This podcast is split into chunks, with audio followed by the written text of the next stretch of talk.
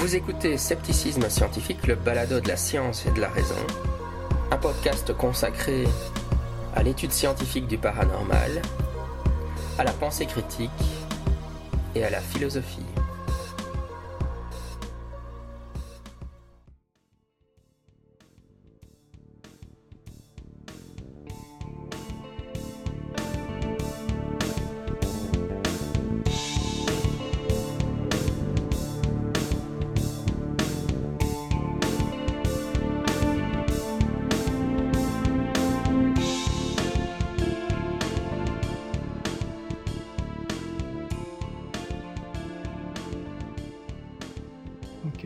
Ok, ben voilà, bienvenue à tous euh, sur ce live du comité para, qui sera le dernier de, la saison. Parce qu'après, on ferme jusqu'en septembre et on va reprendre en, en présentiel en principe, même si on continuera à faire de conférences de temps en temps euh, en ligne, puisque ça marche assez bien. Alors aujourd'hui, j'ai eu le plaisir d'être avec euh, Gabriel Palares. Salut. Salut. Alors, Gabriel est docteur en sciences de l'éducation, didacticien des sciences, et voilà, donc il a fait des, recherches portant notamment sur, euh, sur l'esprit critique et l'argumentation, notamment dans le cadre des questions socio-scientifiques. Et donc, c'est de ça qu'il va venir nous parler aujourd'hui. Alors, ce que je te propose dans un instant, c'est de, te présenter un petit peu avant de rentrer dans le vif du sujet. Et pour les auditeurs et les auditrices, euh, je vous informe déjà que euh, vous pouvez poser des questions sur le chat du Discord. Euh, entre temps, donc il y a mon collègue Goulven qui note les questions et qui me les redonnera à la fin. On pourra, on pourra y répondre. Et voilà. Pour le reste, du coup, je passe la parole à Gabriel. Et ben bonsoir à toutes et à tous. Donc euh, Gabriel Palares, donc comme ça a été dit, euh, sciences, docteur en sciences de l'éducation, didacticien des sciences. Euh, mes intérêts de recherche, c'est principalement sur trois axes, donc euh, notamment l'enseignement de l'esprit critique, qui est un peu l'axe global de de mes recherches, qui se décompose euh, en deux sous-axes qui sont aussi un peu autonomes dans mes recherches, qui sont donc d'une part l'enseignement de l'argumentation et l'esprit critique sur des questions socio-scientifiques en particulier. Donc je vais expliquer un peu ce que c'est dans un instant, puisque c'est le sujet de la conférence de ce soir. Et euh, l'autre axe de mes recherches, c'est sur le rôle des valeurs dans l'argumentation et éventuellement l'enseignement de valeurs, qui un axe que j'ai développé dans un post-doctorat récent. Et je parlerai aussi un petit peu de valeurs, mais dans un cadre un peu spécifique de, de la conférence. Voilà.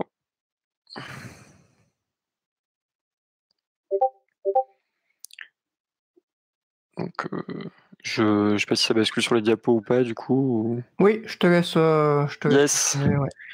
Ok, bah donc donc donc comme je viens de le dire, argumentation critique sur des questions socio-scientifiques.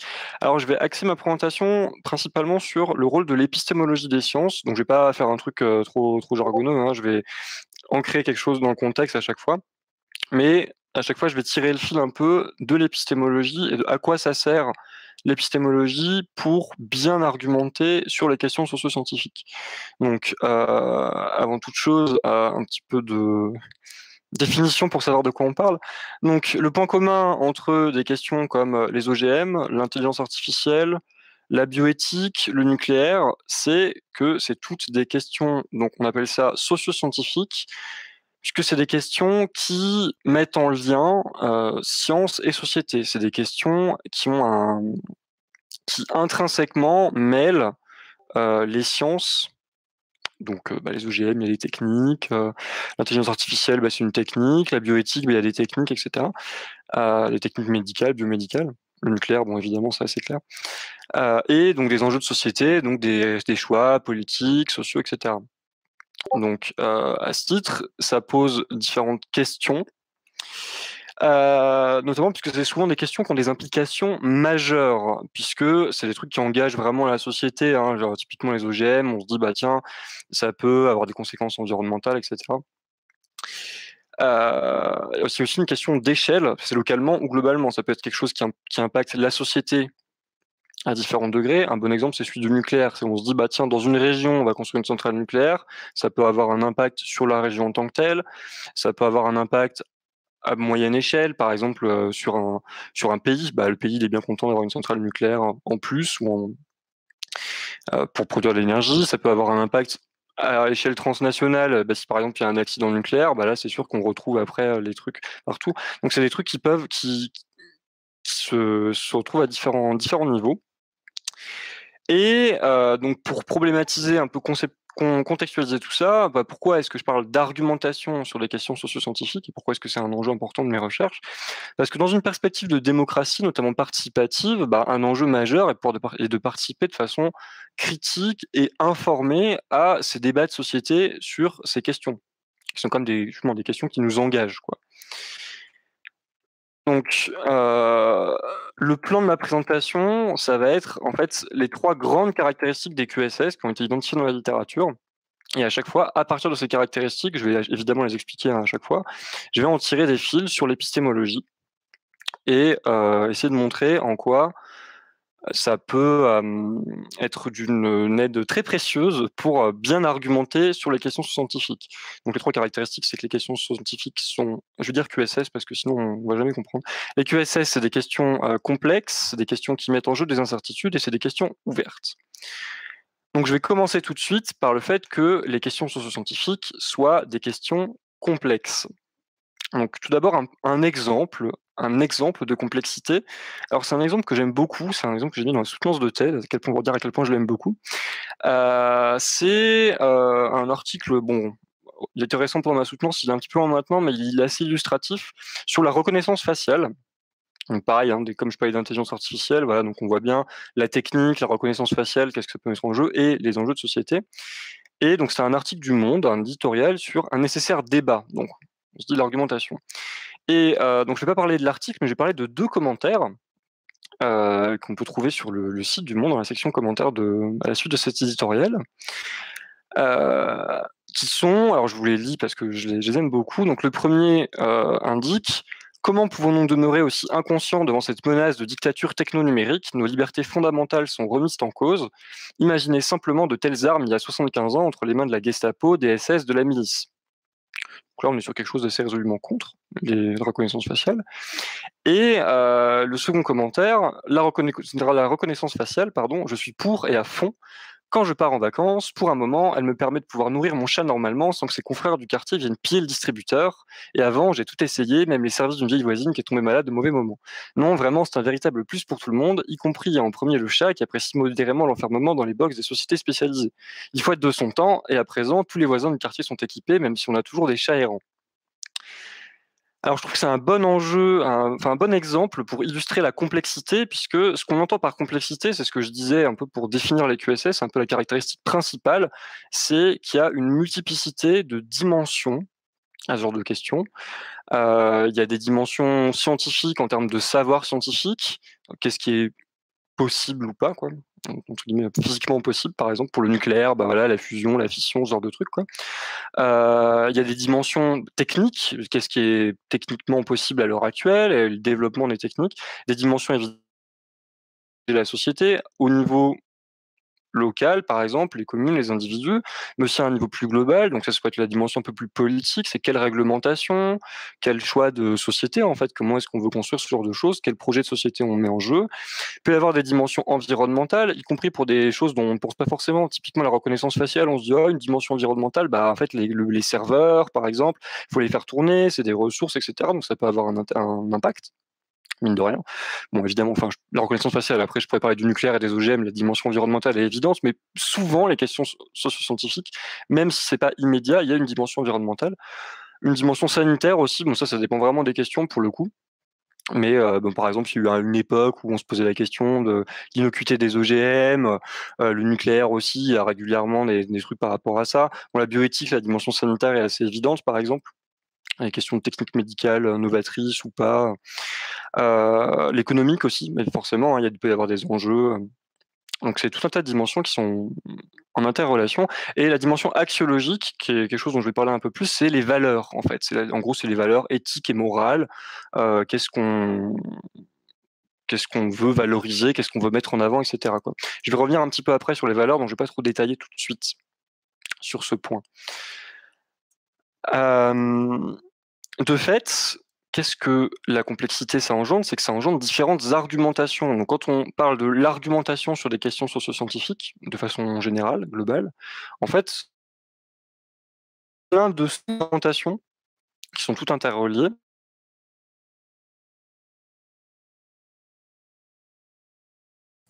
Alors là, on t'a perdu. Sur les points euh, ah. scientifiques, on peut discuter spécifiquement sur les points économiques, et puis. Tu peux répéter euh, les dix dernières secondes, si tu veux bien. Euh, à partir de quand? bah, Les dix dernières secondes. Ah, oui, donc, bah, donc je disais qu'en gros, l'argumentation sur les questions scientifiques, il y a un, c'est une, on dit une grande argumentation, mais ça regroupe plein de petites argumentations, de sous-argumentations dans la question, en fait argumenter donc sur les enjeux scientifiques, sur les enjeux économiques de façon un peu plus spécifique à chaque fois, les enjeux sociaux, les enjeux de valeur aussi. Et ce qui est intéressant à noter, et ce qui est crucial même je trouve à noter, c'est que chacune de ces dimensions peut être discutée et peut être argumentée. On peut avoir des arguments pour dire bon, enfin, par exemple, bah, pour la bioéthique, on va dire bah est-ce que techniquement ça c'est possible? Est-ce que ça sanitairement c'est quelque chose de positif ou pas? Est-ce que socialement c'est bénéfique? Est-ce que bah c'est un truc qui peut être utile aux gens? Est-ce que euh, moralement c'est quelque chose dont on a envie? C'est des choses qui peuvent se discuter. Euh, la, référence que je cite Van Emeren et c'est de la c'est vraiment un, des grands enjeux, hein, c'est la discussion critique et ils essaient de montrer qu'en fait on peut tout discuter critiquement et donc justement, ça, fait beaucoup écho avec la question de la complexité des questions socio-scientifiques, justement pour cette, euh, cette idée de bah, chaque dimension peut être argumentée, peut être discutée pour former un tout, un argumentaire cohérent. Quoi. Euh, le problème est, donc ça c'est le point un peu positif, le problème est que euh, chacune de ces dimensions a son propre régime de preuve on va pas argumenter de la même façon quand on prend la sous, enfin la dimension euh, technique ou scientifique que quand on prend une dimension euh, axiologique, par exemple. Évidemment, c'est pas les mêmes preuves. Il y a toujours une question de robustesse de l'argumentaire, toujours une question de rigueur dans ce qu'on mobilise, etc. Mais forcément, il y a par exemple un rapport à l'empirique qui est très différent ce genre de choses, quoi. L'expérimentation, le, le on peut être par exemple dans une expérience de, sur la philosophie, on peut plus facilement parler d'expérience de pensée, c'est quelque chose qui est relativement difficilement concevable en science, sauf dans des cas assez particuliers? En, plus de cette question de régime de preuve, il y a aussi la question de l'échelle, puisque comme je l'ai dit, donc une question scientifique, ça peut se décliner à plein d'échelles, mais chacune de ces dimensions peut se décliner à plein d'échelles. Par exemple, sur l'exemple que j'ai pris, les deux personnes, euh, il y en a une des deux qui était immédiatement sur un registre très très large, la reconnaissance faciale, un peu euh, surveillance étatique, donc on était vraiment sur un registre politique, quelque chose d'assez global, et l'autre personne, celle qui était pour, elle était sur une échelle extrêmement locale, de dire bah moi dans ma vie c'est pratique. Et donc euh, bah, il faut pouvoir se parler en fait, parce que ça peut poser quand même euh, différentes problème pour se comprendre, en fait, tout simplement. C'est les deux, si on met les deux dans une pièce avec chacun leur point de vue, bah, en quelle mesure est-ce qu'ils peuvent réussir à se comprendre, etc. Quoi. D'où l'enjeu d'essayer d'enseigner l'argumentation socio-scientifique et cette prise en compte générale de la complexité de la question. D'autant plus que, euh, comme c'est indiqué sur ma diapo, chacune de ces dimensions nécessite des connaissances spécifiques, puisque on peut être extrêmement calé euh, sur le fonctionnement d'une centrale nucléaire, bah, c'est pas ça qui va nous dire si environnementalement c'est bien ou pas, puisqu'on va avoir une connaissance sur la chaîne de l'énergie d'un point de vue technique, mais d'un point de vue plus général, est-ce que c'est pas forcément, on ne sait pas forcément, ou sur les questions, les enjeux de société, etc. Si on est, si on, enfin, la bioéthique c'est peut-être quelque chose dont on parle un peu moins, mais qui, m'intéresse pas mal aussi. Euh, on va dire, bah tiens, on sait que la technique euh, X, elle est euh, complètement saine, il n'y a pas de problème. Par contre, on va dire, bon bah si on n'est pas trop calé en économie, on ne sait pas trop comment fonctionne le système économique des cliniques, des laboratoires, etc. Ben c'est pas parce qu'on connaît que la technique qu'on va avoir une vision globale éclairée sur la question. Euh, pareil, ça demande des connaissances.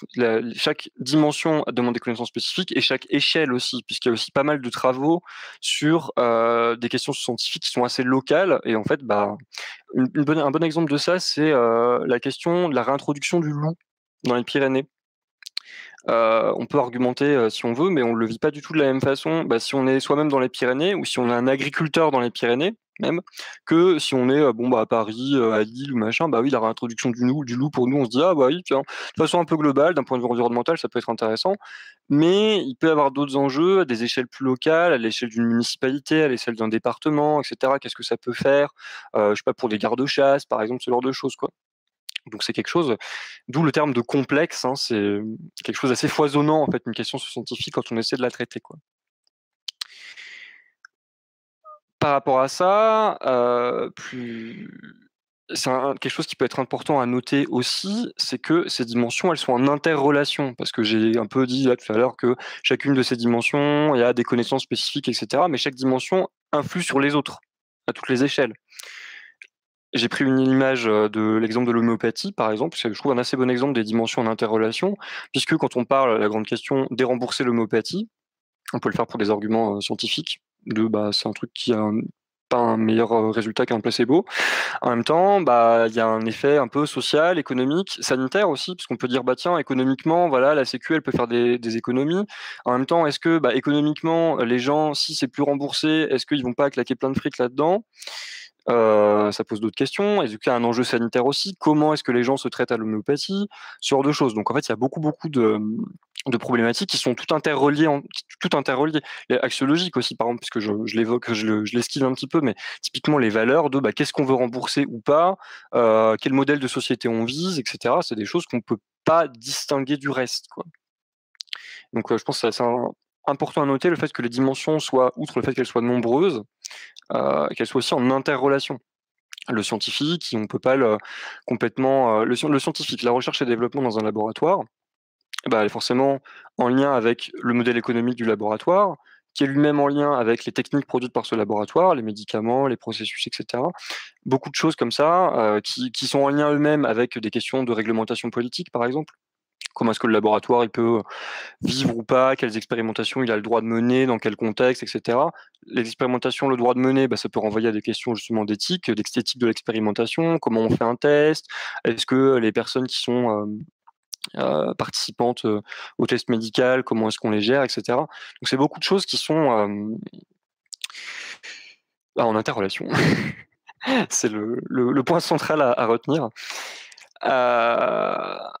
De façon plus spécifique, et c'est quelque chose que je pense qui est vraiment extrêmement important à aborder, c'est notamment pour la question de l'homéopathie, mais pour toutes les QSS en règle générale, c'est la question des liens profonds et très documentés entre science et société. Je parlais d'un laboratoire euh, comme Boiron, par exemple, qui peut à la fois faire de la R&D et qui peut vendre de l'homéopathie, ce genre de truc. Euh, quelque chose qui est assez consensuel dans la littérature, euh, notamment en sciences de l'éducation, en didactique des sciences en particulier, c'est qu'il est important de considérer les modes de production des savoirs, donc justement comment est-ce que la science est faite, comment la science se fait, et pas juste ce que dit la science et, quelle est la science faite, quoi, pour développer un recul critique sur les sciences et sur les controverses scientifiques. Euh, en particulier, les sciences, euh, c'est quelque chose qui est euh, produit par des êtres humains. Hein. C'est la science, c'est pas un truc qui émerge comme ça, quoi. Qui sont produits par des êtres humains, donc qui vont éventuellement avec leurs biais, qui sont au sein d'une société, donc bah il y a des contraintes. Hein. On vit dans une société, je sais que c'est pas forcément un scoop, mais il y a quand même des contraintes qu'il faut noter quand on fait de la sociologie des sciences ou de l'épistémologie des sciences, avec des contraintes notamment potentiellement économiques. Un bon exemple de ça, c'est l'article que je cite là de de Molinati et Hertz, qui parle d'un, qui est vraiment très intéressant. Euh, il parle d'un laboratoire pas vraiment concurrente, mais donc deux équipes différentes dans le laboratoire. Il y a une des deux équipes qui a montré que l'équipe sur quoi bossait l'autre, c'était un artefact ou quelque chose qui était pas si intéressant que ça. Le problème, c'est que la fame un peu générale, la renommée du laboratoire, elle était faite sur la trouvaille de l'autre équipe. Et donc, du coup, il y a eu beaucoup de choses, de, trucs dans le laboratoire, euh, des discussions en interne. Bon, bah, comment on gère ça? Qu'est-ce que Parce que forcément, un laboratoire, bah, c'est aussi dépendant des financements qu'on lui donne, de la renommée des chercheurs, etc. Et si brutalement, il y a toute une équipe de scientifiques assez renommée qui a construit sa, qui a, qui a construit sa renommée sur quelque chose qui s'avère être en fait bah, un artefact, hein, bon, bah, ça arrive, hein, c'est la démarche de la science. Quoi. Mais bon, bah, si le truc s'écroule, les acteurs individuellement, les scientifiques dans leur labo, bah, ça peut leur porter gravement préjudice en fait beaucoup d'enjeux comme ça qui sont à noter en fait pour voir un petit peu bah, comment est-ce que dans une QSS là, les données l'article est récent mais les données sont relativement anciennes. Alors je sais plus si c'est 2011 ou 2016 mais bon c'est un truc qui est, assez ancien. Mais ça permet aussi de comprendre les controverses actuelles puisque les questions sous-scientifiques souvent c'est des choses qui agitent la société maintenant ou éventuellement même qui sont prospectives. Hein. Typiquement, une autre question un peu prospective, ça peut être la colonisation de Mars. On va se dire, ah oui, bon, on en parle un peu de temps en temps, on voit des éditos, machin, on entend parler de Elon Musk qui fait des trucs et tout. Mais c'est des choses qui sont quand même euh, en train de se faire. Quoi. Donc avoir une idée de comment est-ce que la science se fait, bah, c'est intéressant pour savoir, pour pouvoir discuter de façon critique de controverse qui parle de science qui est en train de se faire.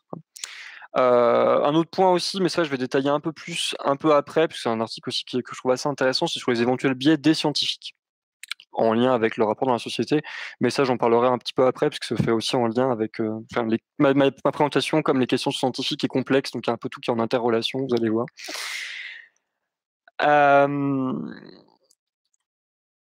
un autre point important qu'il faut traiter, puisque justement je parle, j'ai beaucoup dit sciences-société, j'ai un petit peu évoqué les valeurs. C'est aussi quelque chose de très important à noter dans le cadre des questions scientifiques, puisque les valeurs dans l'argumentation sur les QSS, ça joue un rôle qui est double, puisqu'il y a à la fois des arguments qui relèvent immédiatement donc du domaine de l'axiologie, donc du domaine des valeurs. Par exemple, euh, bah, donc de façon assez évidente, à nouveau, hein, les, considérations de bioéthique, on va dire bon bah voilà, on va pas faire des expérimentations sur des êtres humains. Le clonage humain, bah c'est non. Euh, pourquoi? Bah, On peut développer, on peut avoir un gros argumentaire philosophique sur pourquoi est-ce que le clonage humain, c'est peut-être pas une si bonne idée que ça, quoi ou des OGM humains, des chimères, ou ce qu'on veut, quoi. Des trucs un peu. Euh, on peut détailler ça, quoi. ça, c'est des arguments qui relèvent du domaine axiologique pour dire, est-ce que le clonage humain, on le fait ou pas? Euh, Et les valeurs, c'est également un métacritère, donc où on va hiérarchiser ces dimensions. Euh, un bon exemple de ça, donc je donne beaucoup d'exemples, mais c'est parce que justement, c'est quelque chose d'assez important pour comprendre ce que c'est qu'une QSS et comment argumenter sur la QSS, c'est de voir qu'il y a beaucoup, beaucoup de questions qui vérifient ces, choses-là. Moi, dans ma thèse, j'ai traité une vingtaine de questions différentes. Et euh, donc, une question que j'ai traitée dans ma thèse, par exemple, par rapport à cette question de métacritère, c'est euh, les gaz de schiste. Est-ce qu'on est pour ou est-ce qu'on est contre? Et euh, un bon exemple de, des valeurs comme métacritère, c'est il n'y a pas vraiment d'argument en, en, soi axiologique pour les gaz de schiste. En revanche, selon les valeurs qu'on a, on peut être plus ou moins environnementaliste et du coup mettre plus de poids à des arguments environnementaux qui vont dire bah non ça va bousiller la planète euh, machin la pollution euh, dans les nappes phréatiques sur le truc ou plus ou moins économiquiste à dire bah les égages de schiste quand même enfin ça rapporte du pognon on en a besoin d'un point de vue local la région elle serait bien contente d'avoir une exploitation de gaz de schiste ça va faire plein d'argent etc etc et donc euh, pour choisir entre les deux bah, implicitement il y a un traitement en fonction de nos valeurs en fait qui est fait puisque bah, même si on considère les différents arguments et tout, il y a bien un moment, si on veut prendre position, on fait cette, opération de tri, donc critérié, donc que ce soit un métacritère, hein, c'est au-dessus de, juste les arguments en propre. D'où l'importance d'une réflexivité par rapport à ces valeurs. Euh, puisque euh, quand on fait ce choix, on peut le faire de façon plus ou moins implicite. Ça peut être important de se dire bah, qu'est-ce que moi je privilégie, euh, pourquoi je le privilégie? aller un peu plus loin dans le domaine axiologique, justement, qui, a en fait besoin d'être vraiment traité plus que les autres, puisque ça peut être un peu en toile de fond par rapport à un argument scientifique ou, technique qui va être assez immédiat. On va dire bah non ça c'est juste on sait scientifiquement que ça c'est pas nocif que ça c'est un peu nocif ce genre de truc, par exemple. Donc c'est vraiment quelque chose, et c'est quelque chose qui est en plus assez, assez consensuel dans la littérature. Là, j'ai pris cet exemple-là parce que c'est vraiment un article qui en parle de façon vraiment très spécifique, hein, l'article de Houlton et, collaborateurs, mais c'est quelque chose qui est vraiment clair dans la littérature, c'est comment est-ce que ben il faut, il faut vraiment traiter les valeurs spécifiquement en fait dans le cas des QSS et c'est ça qui leur donne un peu tout leur sel par rapport à une question techno-scientifique juste, comment fonctionne une centrale nucléaire ou comment fonctionne CRISPR-Cas9 ou ce genre de trucs c'est l'incursion des valeurs en fait qui donne vraiment un rôle important à ça. Même s'il y a des valeurs dans la science, mais ça c'est une autre question et j'en parlerai peut-être pas peut-être pour les questions. Euh, en conclusion un peu de ce point sur les questions, la complexité des questions socio-scientifiques, comme je viens de le dire, l'argumentation socio-scientifique n'est pas comparable à l'argumentation techno-scientifique. Donc, à question, la, la phrase que j'aime bien, c'est à question complexe, argumentation complexe. On ne peut pas traiter une question communication socio-scientifique, avec un argumentaire qui est juste immédiat sur une dimension, alors que tout est en interrelation et que ça nécessite de vraiment construire des argumentaires de façon beaucoup plus euh, attentive euh, aux différents domaines qui sont nombreux, qui sont tous en interrelation, qu'on peut pas vraiment hacher comme ça en se disant bah voilà, il y a un domaine et puis il y en a un autre et puis on va juste faire des paragraphes dans notre argumentaire avec euh, le domaine scientifique, le domaine économique, le domaine machin. Non, on est obligé de tout mêler en fait.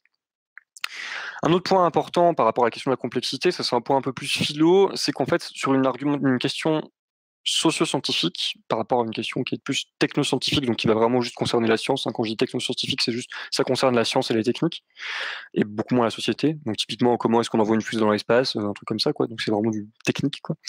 Euh, c'est que euh, on cherche la justesse, on cherche des arguments justes. Donc on cherche à avoir un argumentaire bien justifié, une position qui est robuste, plus que la vérité. En science, on, bon, la prétention à la vérité, c'est quelque chose qui est un peu épineux en termes d'épistémologie, mais euh, le fait qu'on cible, le fait de se dire que quand on argumente sur une question socio-scientifique, on vise la justesse et pas la vérité, ça peut éviter, pas mal d'écueils et pas mal de, de choses trappes un peu sur comment est-ce qu'on va argumenter. Parce que c'est un mode d'argumentation qui est très différent. En fait, si on se dit juste, on cherche à avoir un argumentaire qui est robuste, plus qu'avoir un argumentaire qui est vrai. En fait. Euh, et donc un autre point euh, qui est un peu en conclusion synthèse, puisque je l'ai déjà dit, mais c'est un autre point qui est vraiment crucial, c'est donc cette question des différentes modalités d'argumentation. C'est parce que ces différentes modalités d'argumentation coexistent qu'on va justement plutôt cibler la justesse plutôt que la vérité, qui est une modalité d'argumentation parmi beaucoup d'autres. Euh, voilà. En termes de temps, ok, je suis à peu près dans les temps.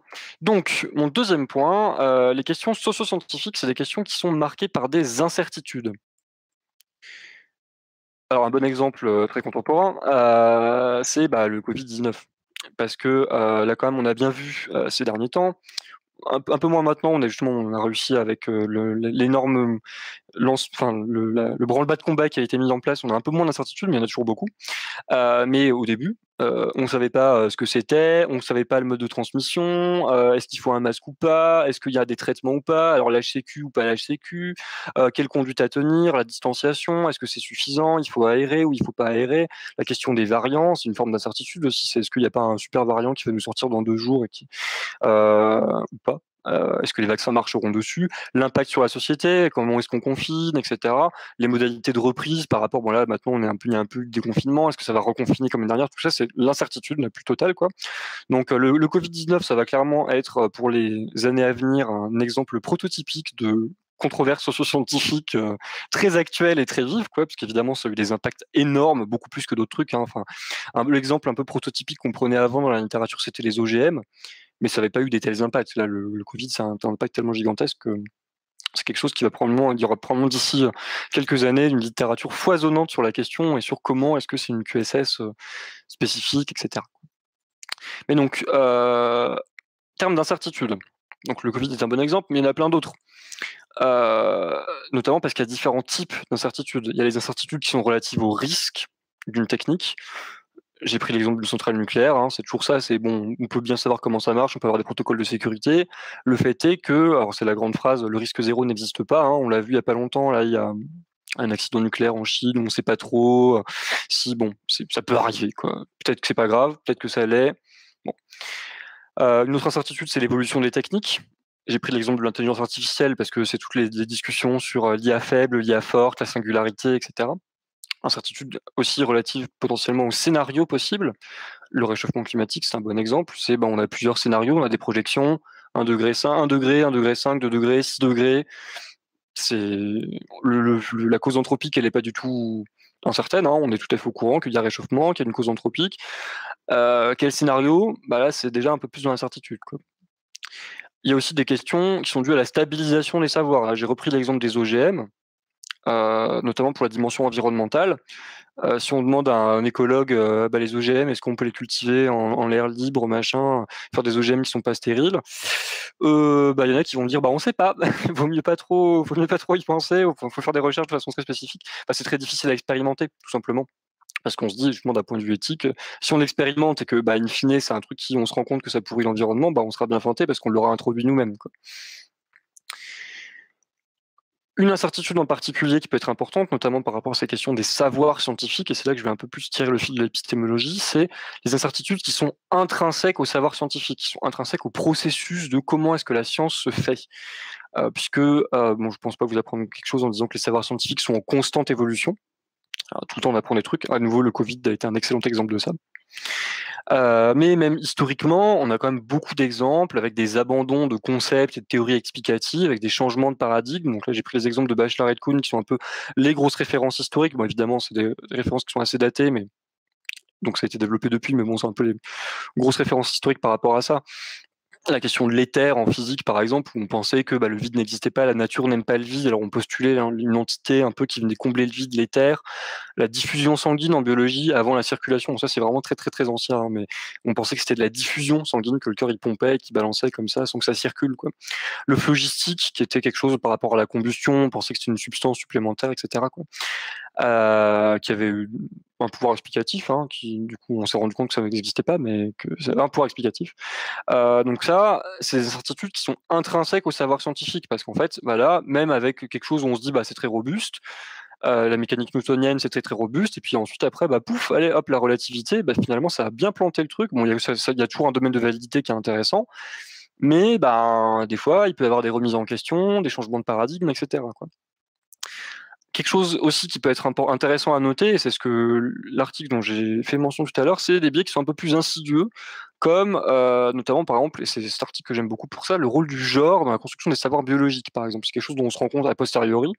Et l'article en question là de Martine, euh, il décrit assez bien d'un point de vue historique sur comment est-ce que euh, les biologistes ils ont attribué à qui bossaient sur la fertilité et la reproduction humaine ils ont attribué en fait des rôles hyper genrés à l'ovule et au spermatozoïde.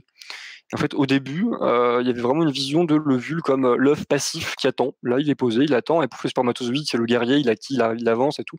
Donc vraiment une grosse représentation qui, fait, qui était hyper marquée d'un point de vue de genre.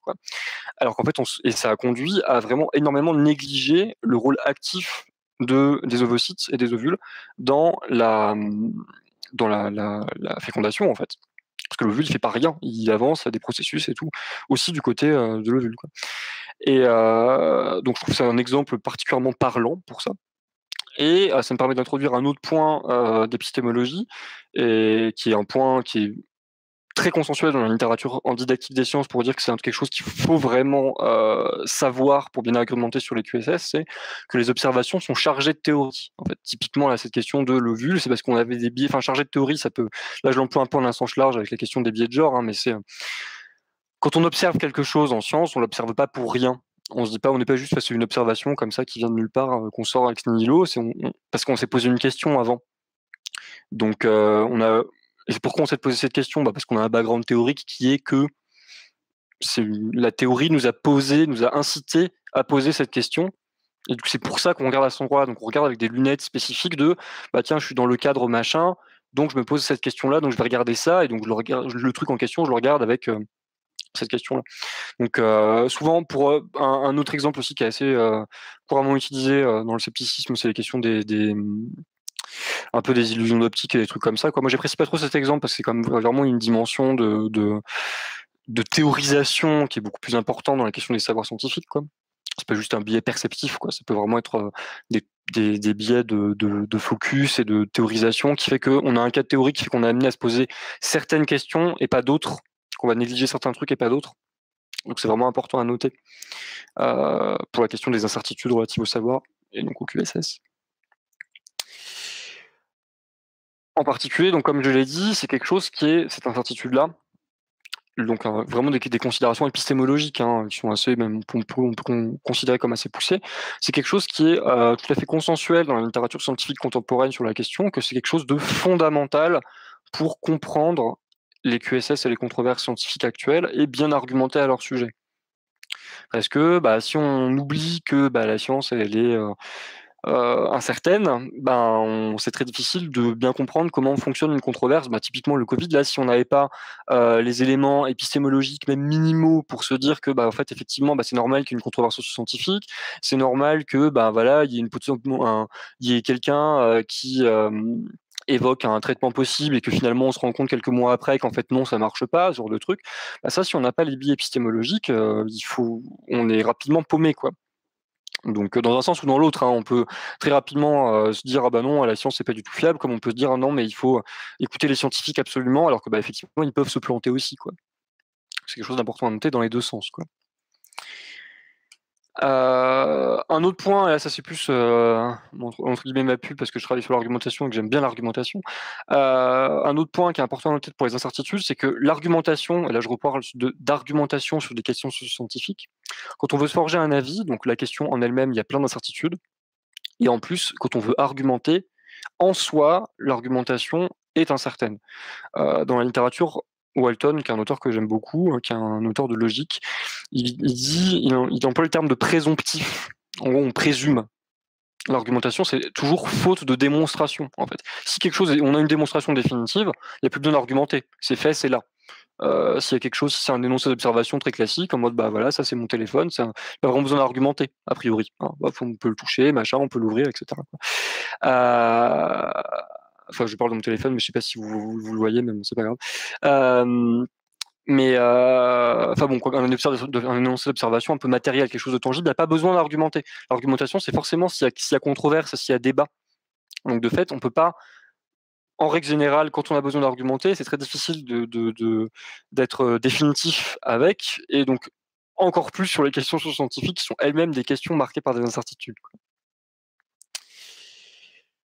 En synthèse de ça, euh, bah, à réponse euh, incertaine avec une question marquée par des incertitudes, bah, précaution à prendre, puisque par rapport à ce que je disais sur la complexité, comme on cherche la justesse dans l'argumentation scientifique.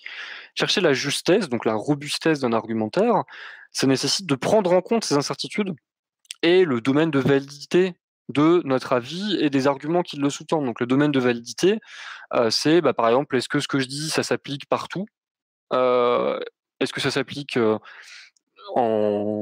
avec le savoir scientifique qui est dans l'état actuel de nos connaissances ou est-ce que c'est quelque chose où on se dit alors là vraiment c'est un truc qui est vraiment tout à fait factuel, on est vraiment certain, certain, certain ou pas, ce genre de choses? Donc ça c'est vraiment des questions qu'il faut se poser quand on veut argumenter, quand on veut même se construire un avis sur une question scientifique. Euh, par exemple, l'article de, enfin le, livre même d'ailleurs de Kuhn et collaborateurs de Diana Kuhn, plusieurs Kuhn, Diana Kuhn ici, euh, et collaborateurs, collaboratrices, euh, c'est quelque chose qui est vraiment euh, noté comme hyper important. Et même dès le départ en fait la question du domaine de validité de dans, son dans son bouquin et dans ses quelques recherches d'avant elle parle de de façon un peu c'est très très grossier hein, mais quatre, quatre types d'arguments O comme over autre au plus donc quelque chose qui va aider enfin qui va dans le sens d'autrui au moins donc quelque chose qui euh, affaiblit la thèse d'autrui, une réfutation en somme. Euh, M+, donc M c'est mi, donc M+, quelque chose qui va dans mon sens, et M-, quelque chose qui va pas dans mon sens. Euh, donc, et c'est quelque chose qui est vraiment hyper important à noter, ces quatre grands types d'arguments, de se dire, bon bah voilà, il y a des arguments qui peuvent aller dans mon sens, d'autres non. des arguments qui peuvent aller dans le sens de la personne avec qui je discute et avec qui je suis plus ou moins d'accord, et puis d'autres non. Donc euh, la question du domaine de validité quand on argumente, elle est vraiment hyper importante. Que ce soit un argument en propre en soi, en disant on a cette donnée-là qui va dans mon sens ou pas, ou que ce soit de bah, cette donnée-là, elle va un peu dans mon sens, mais pas complètement. C'est aussi un truc à, noter pour une argumentation critique sur les QSS. Donc ça, c'était la synthèse de mon second point, qui était les questions, le fait qu'elles étaient marquées par des incertitudes. Et maintenant, mon troisième point, c'est que ces questions scientifiques sont des questions ouvertes. Et euh, par rapport à la question de l'ouverture, bah, je reprends mon exemple de tout à l'heure sur la reconnaissance faciale avec les deux personnes qui discutent. Et c'est aussi un bon exemple d'ouverture, ces deux commentaires, puisqu'on voyait qu'il bah, y en avait un des deux qui parlait euh, de politique et l'autre de technique, de ses pratiques pour lui.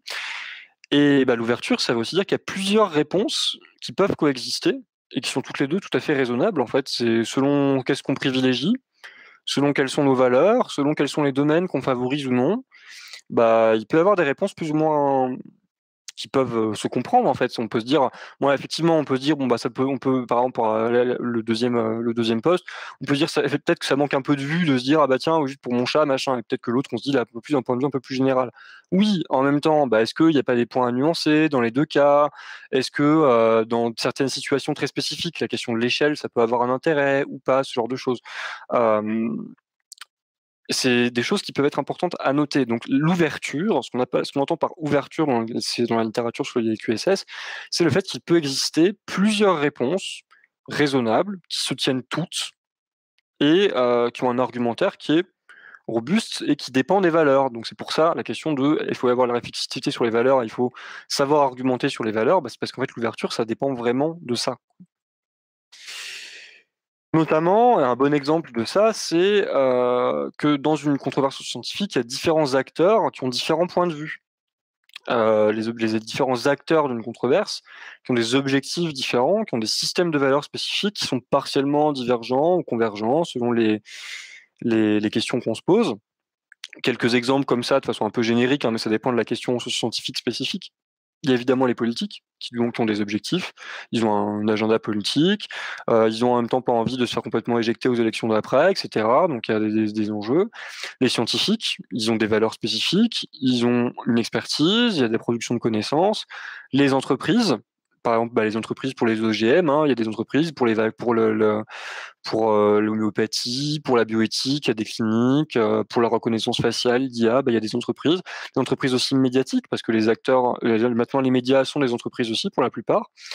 Euh, bah, c'est aussi, elles ont aussi des acteurs spécifiques, un rôle particulier à jouer dans les controverses, des groupes militants spécifiques euh, bah, typiquement, je parlais de l'homéopathie. Bah, les sceptiques sont dans les controverses sur l'homéopathie un groupe militant spécifique. Pour d'autres, euh, par exemple, je sais pas, pour euh, les les compteurs Linky, il y a eu une époque où il en a beaucoup parlé, il y a eu des groupes militants spécifiques contre les compteurs Linky, machin, ce genre de choses, qui des choses qui sont analysées en plus dans la littérature, en sociologie des sciences, en sociologie des techniques, etc. Il y a des choses là-dessus. Euh, et la population, d'un point de vue général, qu'est-ce qui va dans son intérêt? Comment est-ce que la population elle va voter? Comment est-ce que la population elle va s'informer? Ce genre de choses. Donc tous ces acteurs, ils sont un peu en interrelation. Une représentation qu'on utilise souvent en éducation pour parler de ça, c'est la cartographie de controverse. Donc ça, c'est quelque chose qui est issu des travaux de Bruno Latour à la base et qui a été euh, assez réapproprié d'un point de vue pédagogique, didactique en fait, pour essayer de faire comprendre. Donc là, ça c'est un exemple que j'ai pris sur le, le site de l'École nationale de formation de l'enseignement agricole, qui sont très très calés sur les questions socio-scientifiques et socialement vives, qui sont un peu en lien avec les, les, les QSS, c'est pas complètement la même chose les QSV, mais bon, je peux m'étendre là-dessus. Euh, là, leur exemple, du coup, bah, formation agricole, quelles semences pour l'agriculture de demain? Et donc, bah voilà, il y a des entreprises, euh, il y a euh, la nature comme acteur, ça c'est encore une fois un truc très très latourien. Les agriculteurs, les syndicats d'agriculteurs, les, éventuels experts scientifiques, etc., les associations, potentiellement de consommateurs ou d'agriculteurs ou d'experts aussi, des comités, euh. Les institutions qui doivent légiférer, etc. Donc il y a toujours des liens, toujours beaucoup de choses, quoi. Et donc ça, euh, l'ouverture de la question, elle réside notamment dans ce genre de choses. Chacun des acteurs et même des sous-groupes d'acteurs éventuellement, il peut voir même individuellement, mais bon, ça c'est vraiment très très. Euh, bah, il y a un système de valeurs et des objectifs qui conduisent à apporter une réponse qui peut être plus ou moins bien argumentée, mais qui est une réponse qui peut se tenir et qui, in fine, peut dépendre des valeurs qui, du coup, convient, enfin, il faut argumenter ces valeurs. Quoi. Et les objectifs derrière, etc. Un point important que ça implique, cette question de l'ouverture, et donc les valeurs, etc. Donc il toujours le fil rouge avec QSS. Euh, c'est aussi qu'il faut se défaire de l'illusion de neutralité, parce que c'est quelque chose qui est hyper fréquent et c'est quelque chose qui est documenté dans la littérature sur la question. C'est que, bah, je il y a plein d'acteurs dans une controverse scientifique, aucun n'est neutre, aucun. Euh, parce que bah, voilà, tout le monde a ses objectifs, tout le monde a ses, son système de valeurs, tout le monde a son argumentaire. Mais bah, tous sont rationnels en fait, parce qu'ils ont chacun leurs objectifs, ils ont chacun leur système de valeurs, et ils argumentent en fonction de leur système de valeurs. Comme je l'ai dit, euh, les sciences, elles sont pas neutres non plus. Même dans une controverse scientifique, les sciences, elles peuvent être euh, en lien. Les, les, les, références que j'ai citées tout à l'heure, hein, c'est les, sciences, elles sont. Il y a des éventuellement des biais qui sont en lien avec la société, il peut y avoir des biais économiques, il peut y avoir les biais euh, sociaux, type bah, les biais de genre dans la, recherche scientifique. Il peut y avoir des biens un peu plus institutionnels, comme cette histoire du laboratoire, etc. Euh, il peut y avoir des questions, bah, j'ai pris cette image ainsi, des fois la science, elle fait attention à ce qu'on croit, bah, quand par exemple des scientifiques qui se disent, bah tiens, ça, quand même, faut le formuler d'une certaine façon, parce que si on le formule d'une autre façon, ça peut prêter à interprétation. Ce genre de choses, quoi. Donc, euh, le point qui est vraiment important pour les questions scientifiques, c'est que c'est complètement illusoire de prétendre être neutre, tant pour soi, parce qu'en fait c'est juste être dans le déni par rapport à sa propre posture en fait que pour l'argumentation. Et ça c'est un exemple c'est un exemple de donc de sciences de l'éduc évidemment hein, puisque je viens de sciences de l'éduc donc je comprends cette littérature. Cet article là de Kelly euh, c'est un article qui euh, a analysé les différentes postures des profs pour aborder, donc ça marche pas dans tous les contextes, hein, mais je pense qu'il est assez éclairant cet exemple, c'est pour ça que j'en parle, les postures des profs pour aborder les questions scientifiques en classe avec leurs élèves. Donc il y avait différentes postures, donc un peu des, la, neutralité, euh, il y a différents, différents termes, je ne vais pas tous les faire parce que ça n'a pas beaucoup d'intérêt. Mais en gros, il y avait des profs qui expliquent, qui disaient que bah, non, moi j'ai pas d'avis, moi je suis neutre et objectif. Et puis les profs qui disaient bah ouais, moi j'ai un avis, mais bon, je vous le communique pas. Et des profs qui disent bah voilà, moi j'ai, moi j'ai un avis, bon, moi mon avis c'est ça, mais ensuite après, bah, peut-être que je peux me tromper, machin. Et, et on peut en discuter, machin. Quoi. Et quelque chose qui est un gros résultat, un résultat majeur de cette étude, c'est que la posture de neutralité exclusive, ils appellent, donc cette question de dire moi je suis neutre et objectif, je ne prends pas part à, cette question-là, moi je vous laisse argumenter en tant qu'élève et je vous montre des, données, des, des, des, des éléments, faites-vous votre avis. Juste, ça marche pas. Ça ne marche pas, tout simplement parce que les élèves, ils vont se dire, bah non, enfin, vous foutez de nous, c'est évident que vous avez un avis, c'est une question sociale, machin, bah qu'est-ce que vous en pensez, quoi. Et de fait, dans l'argumentation, c'est sûr que si on se dit, on va argumenter avec quelqu'un qui est pas d'accord, avec, avec qui on se dit, nous, on n'est pas d'accord, on va essayer d'argumenter, euh, typiquement, un, un, bon exemple de ça, ça peut être la question d'entretien épistémique. On va dire, ah, moi, je suis neutre, juste dérouler votre, votre truc, hein, moi, je suis neutre, j'ai pas d'avis qui va croire ça en fait? Bah non, la personne, elle, elle sait très bien, enfin, faut pas la prendre pour une idiote, la personne, elle sait très bien. Tu peux juste rappeler pour, les, pour les auditeurs, qu'est-ce que c'est l'entretien épistémique pour ceux qui ne L'entretien épistémique, ouais, l'entretien épistémique, c'est le fait de euh, euh, essayer de.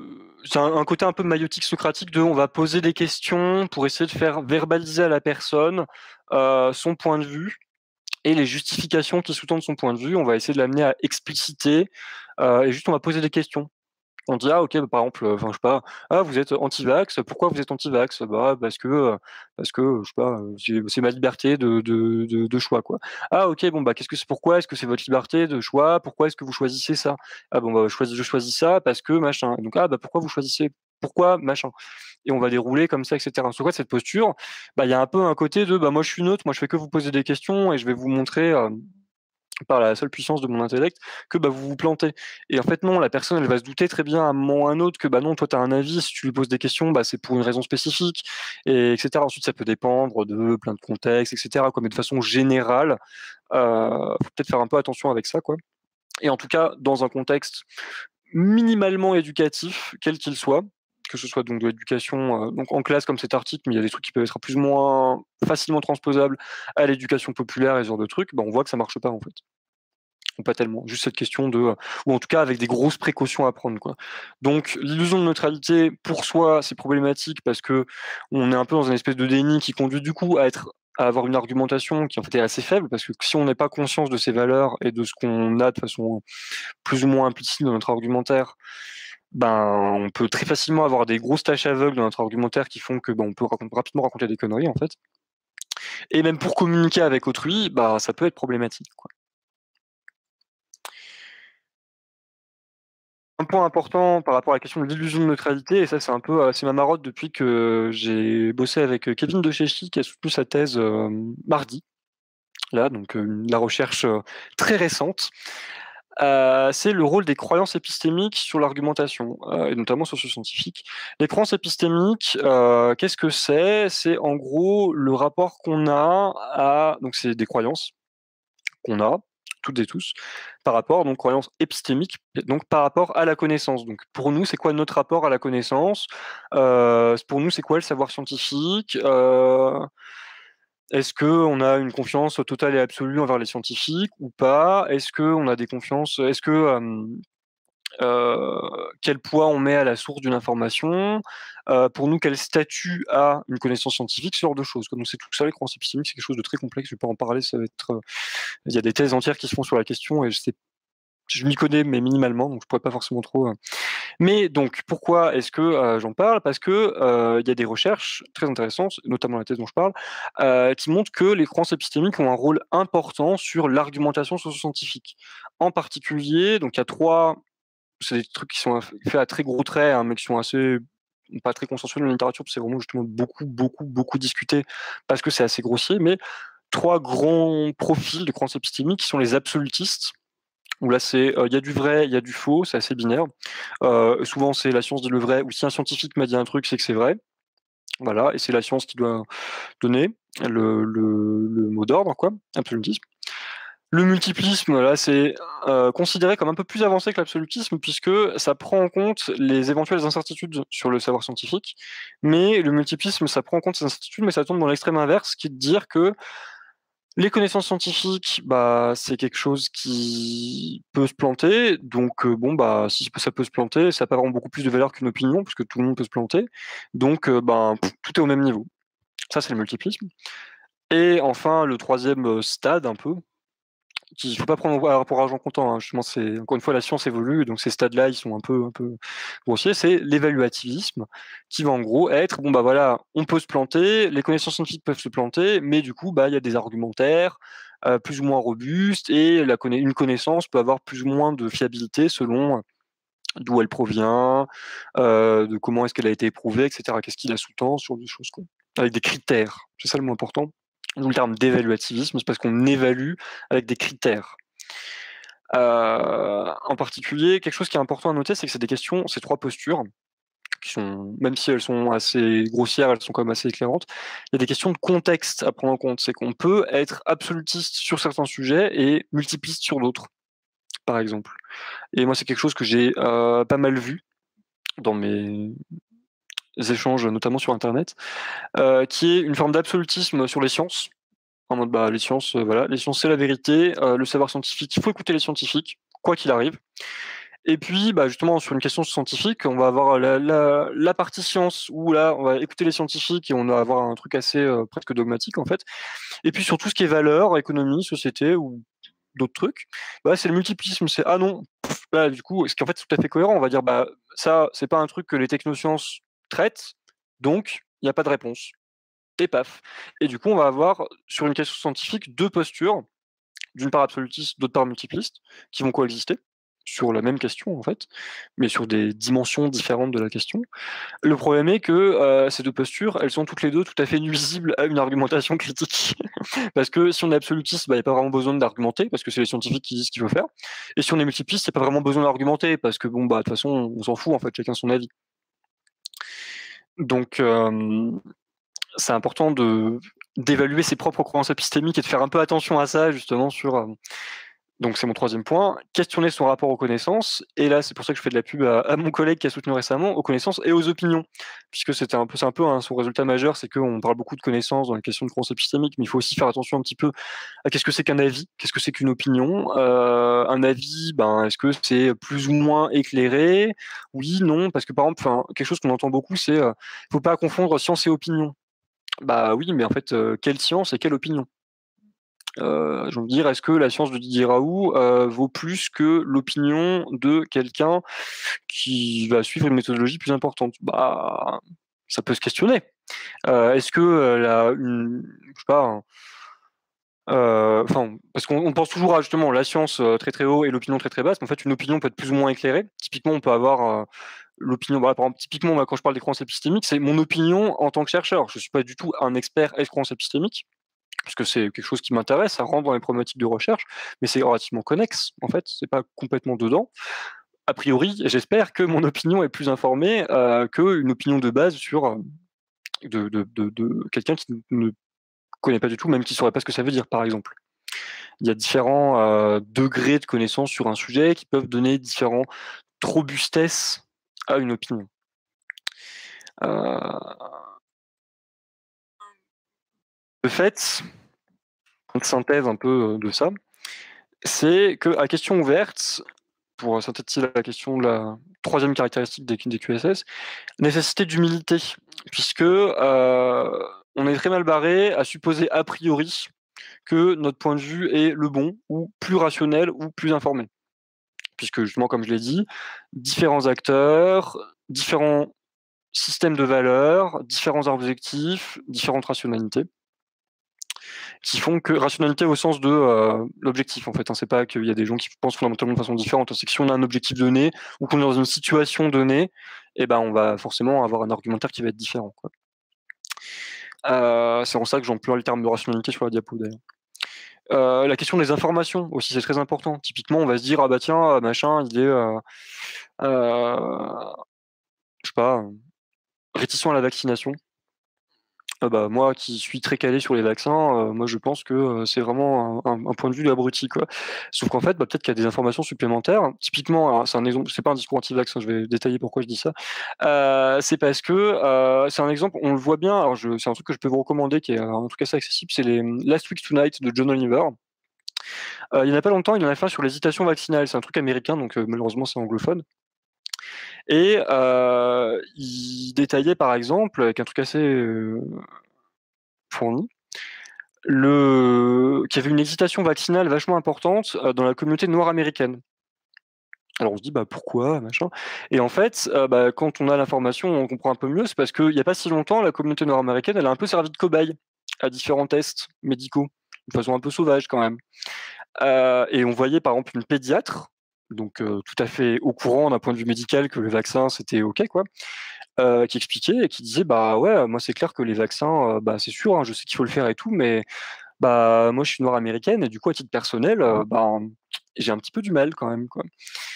Et c'est ce genre de choses, bah, différentes informations. On se dit, bah, nous, de notre point de vue, bah, c'est complètement normal. Et en fait, bah, peut-être pas, quoi c'est un exemple qui est très très situé, hein, mais bon, si on discute avec quelqu'un, euh, par exemple, le, rapport à la médecine, aux médecines alternatives. Là, j'ai pris un exemple assez marqué anti-vax parce que j'ai vu ça il y a pas longtemps.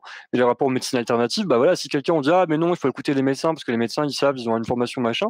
Mais si quelqu'un, bah elle a un vécu qui est spécifique ou elle a galéré avec des médecins qui ont fait plein de trucs, etc. Bon, on sait pas en fait. Donc ça, c'est des choses que bah différentes informations. Donc nécessité d'humilité pour aborder les questions scientifiques, qui est en lien avec ce que je disais sur la, réflexivité, avec nos valeurs. Hein. on a nos valeurs, elles sont situées, on n'est pas neutre, donc bah, ça implique d'y faire gaffe.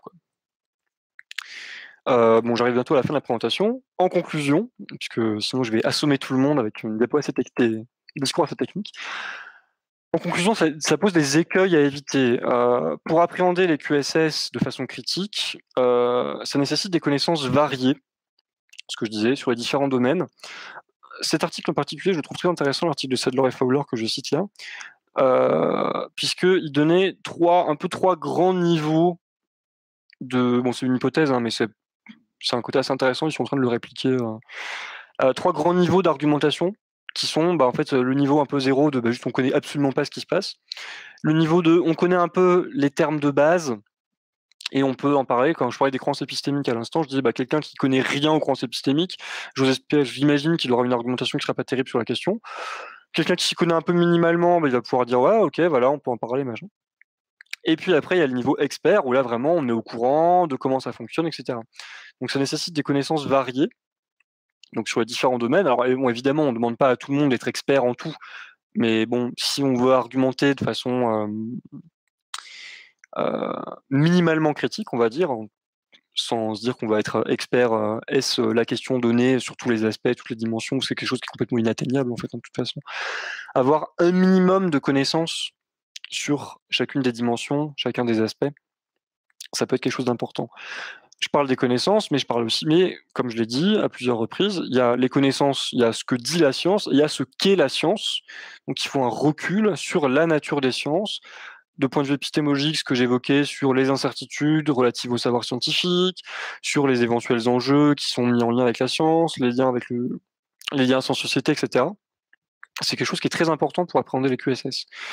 Euh, donc l'écueil qui est derrière ça, en toile de fond, c'est euh, éviter de prendre position de façon trop tranchée sur une QSS, alors qu'on n'a que une vision très parcellaire de notre point de vue, en fait, de notre notre nos lunettes. On est euh, on est biochimiste, on va parler bioéthique en tant que biochimiste, et puis du coup, les considérations éthiques, on va complètement les laisser de côté. Ou à l'inverse, on est éthicien et on va parler de bioéthique en étant complètement ignare sur les questions de biologie qu'il y a derrière. Qu'est-ce que ça veut dire, quoi? Qu'est-ce que ça représente d'un point de vue scientifico-technique, Donc, argumentation critique, minimalement de connaissances sur tous les sujets. Donc, euh, dans ma thèse, on en a distingué 8 peut en avoir peut être plus ou moins prégnant selon les questions, hein. scientifique, technique, social, économique, politique, axiologique, donc les valeurs, euh, sanitaire et environnemental. Il y a du boulot quand même pour avoir une argumentation critique sur toutes les questions. Quoi. Moi, depuis que j'ai bossé sur les questions scientifiques, je me risque beaucoup moins à donner mon avis sur les questions scientifiques, par exemple. Euh, notamment parce qu'il ne faut pas oublier le rôle des valeurs aussi. et ça, c'est un peu le deuxième grand écueil et dans les, un peu les, points cruciaux que je veux qu'ils sortent de cette conférence, c'est ça, le rôle des valeurs pour notamment éviter le réductionnisme scientifique, parce que c'est un peu un des grands enjeux à l'heure actuelle dans la littérature contemporaine en didactique des sciences, qui est celle sur laquelle je bosse, c'est d'apprendre aux jeunes et aux moins jeunes à éviter le réductionnisme scientifique et à prendre les questions socio-scientifiques dans leur complexité. Parce que si on oublie le rôle des valeurs dans ce genre de questions, ben on, est sur une, on est sur une réponse techno-scientifique à une question socio-scientifique. Et du coup, en fait, on est hors sujet, on est à côté de la plaque. De fait, la réflexivité sur ses propres valeurs, le fait de dire, bon, bah voilà, mon point de vue dans la question, c'est ça. Pourquoi c'est ça? Comment est-ce que je peux justifier mes valeurs, à la fois en tant que système de valeurs et en tant que métacritère, hein, ce que je disais euh, tout à l'heure. C'est quelque chose qui est vraiment crucial pour l'esprit critique. J'aurais pu prendre mille références pour dire que la réflexivité est un enjeu important de l'esprit critique. Euh, on peut consulter, euh, par exemple, pour ça, la synthèse qu'on a fait avec, pour Universcience, avec notamment l'équipe de efficience, où on parle notamment de réflexivité sur la définition de l'esprit critique deux gros points importants sur l'argumentation sur la question scientifique. Voilà. Euh, pour conclure très brièvement, je vais montrer euh, quelques, quelques, secondes la bibliographie, comme ça ce sera accessible euh, facilement. Bon, c'est il y a plusieurs slides. Hein. Ce sera accessible facilement sur les, le, le replay. J'ai tout mis, normalement il n'y a rien. On mettra dans la description de l'épisode, de toute façon, en texte, comme ça, il sera bien accessible. Ouais, voilà, ouais. Je me suis dit dans le doute aussi, je la mets comme ça, comme ça si on veut accéder à la fin de la vidéo, euh, on les voit. Euh, et euh, ouais, il y a beaucoup de bibliographies, hein, en plus c'est écrit petit, donc c'est possible qu'on la voit pas très bien sur un écran, faudra zoomer, je suis désolé. et bah, du coup, merci de votre attention. J'espère que ça vous a intéressé. J'ai mis mon adresse mail aussi, si on veut me poser des questions par rapport à la conférence. Bien, merci à toi pour cette conférence très intéressante. Bah, avec plaisir. Euh, J'espère que j'ai pas explosé le temps. J'ai pas vraiment suivi. Non, non. Euh, je pense que je pas, j'avais pas chrono en main, mais je pense qu'on a fait une bonne durée, pas trop longue, à peu près une heure, donc c'est vraiment parfait. Euh, alors moi, j'ai des, des, des, choses à, à, dire, mais je vais d'abord traiter les questions des auditeurs et des auditrices. Et après, je, je, me permettrai quelques commentaires, parce que j'ai vraiment trouvé ça très intéressant. Et ah bah, ou deux choses. Donc, voilà. Alors, du coup, je vais euh, me tourner vers, euh, enfin, me tourner très virtuellement vers euh, Google qui a pris note des, des, questions et voir un peu ce qu'il peut me transmettre. Euh, bon, en attendant que je de recevoir la liste des questions, je, commence par la dernière, le temps de laisser à Google le temps de m'envoyer tout le reste. La dernière question, c'était est-ce que Gabriel pourrait mieux expliciter la différence entre questions technoscientifiques et socio-scientifiques? Oui, euh, effectivement, j'ai été un petit peu vite là-dessus. Alors, une donc question scientifique, c'est ce que j'ai présenté, donc en lien avec sciences et société, donc socio-scientifiques. Et les questions technoscientifiques, c'est des questions qui vont, euh, entre guillemets, uniquement concerner les sciences ou donc on, va dire dans les cas que j'emploie, notamment les technosciences. Donc par exemple, euh, quand j'ai dit, mon exemple c'était bah, comment est-ce qu'on euh, envoie une fusée sur Mars, par exemple. Bah, c'est des questions, il y a de l'ingénierie, il y a de la physique qui est en jeu, etc. Quand on dit comment, une question par exemple, comment est-ce qu'on envoie une fusée sur Mars, on va, on va regarder uniquement la dimension euh, du monde techno-scientifique, je sais pas trop comment les formuler autrement, les dimensions qui sont en lien avec la technique, les dimensions qui sont en lien avec le savoir scientifique, et on va pas se poser d'autres questions. Si je dis par contre, est-ce qu'il faut envoyer une fusée sur Mars? Là, c'est une, autre question. Mais euh, comment fonctionne une centrale nucléaire? On peut faire un truc, là c'est vraiment un truc tout à fait euh, scientifique. Hein. Après, on peut éventuellement prendre comment fonctionne une centrale nucléaire? Non, parce que c'est la moitié d'une institution, donc il euh, faut un peu faire un peu gaffe. Mais euh, quand on va d'un point de vue physique, comment fonctionne une centrale nucléaire? Là, ce sera technoscientifique. En gros, les questions technoscientifiques, c'est les questions que se posent les scientifiques et les ingénieurs, etc. Quoi. De façon très très locale, se posent les scientifiques dans leur pratique. Quoi. Donc, euh, enfin, les scientifiques, quand c'est toujours le problème. Donc, quand on parle de questions socio-scientifiques, en fait, on parle souvent de sciences dures quand on dit scientifique. J'ai horreur du terme de sciences dures, mais bon, c'est faute de euh, les sciences inhumaines et asociales.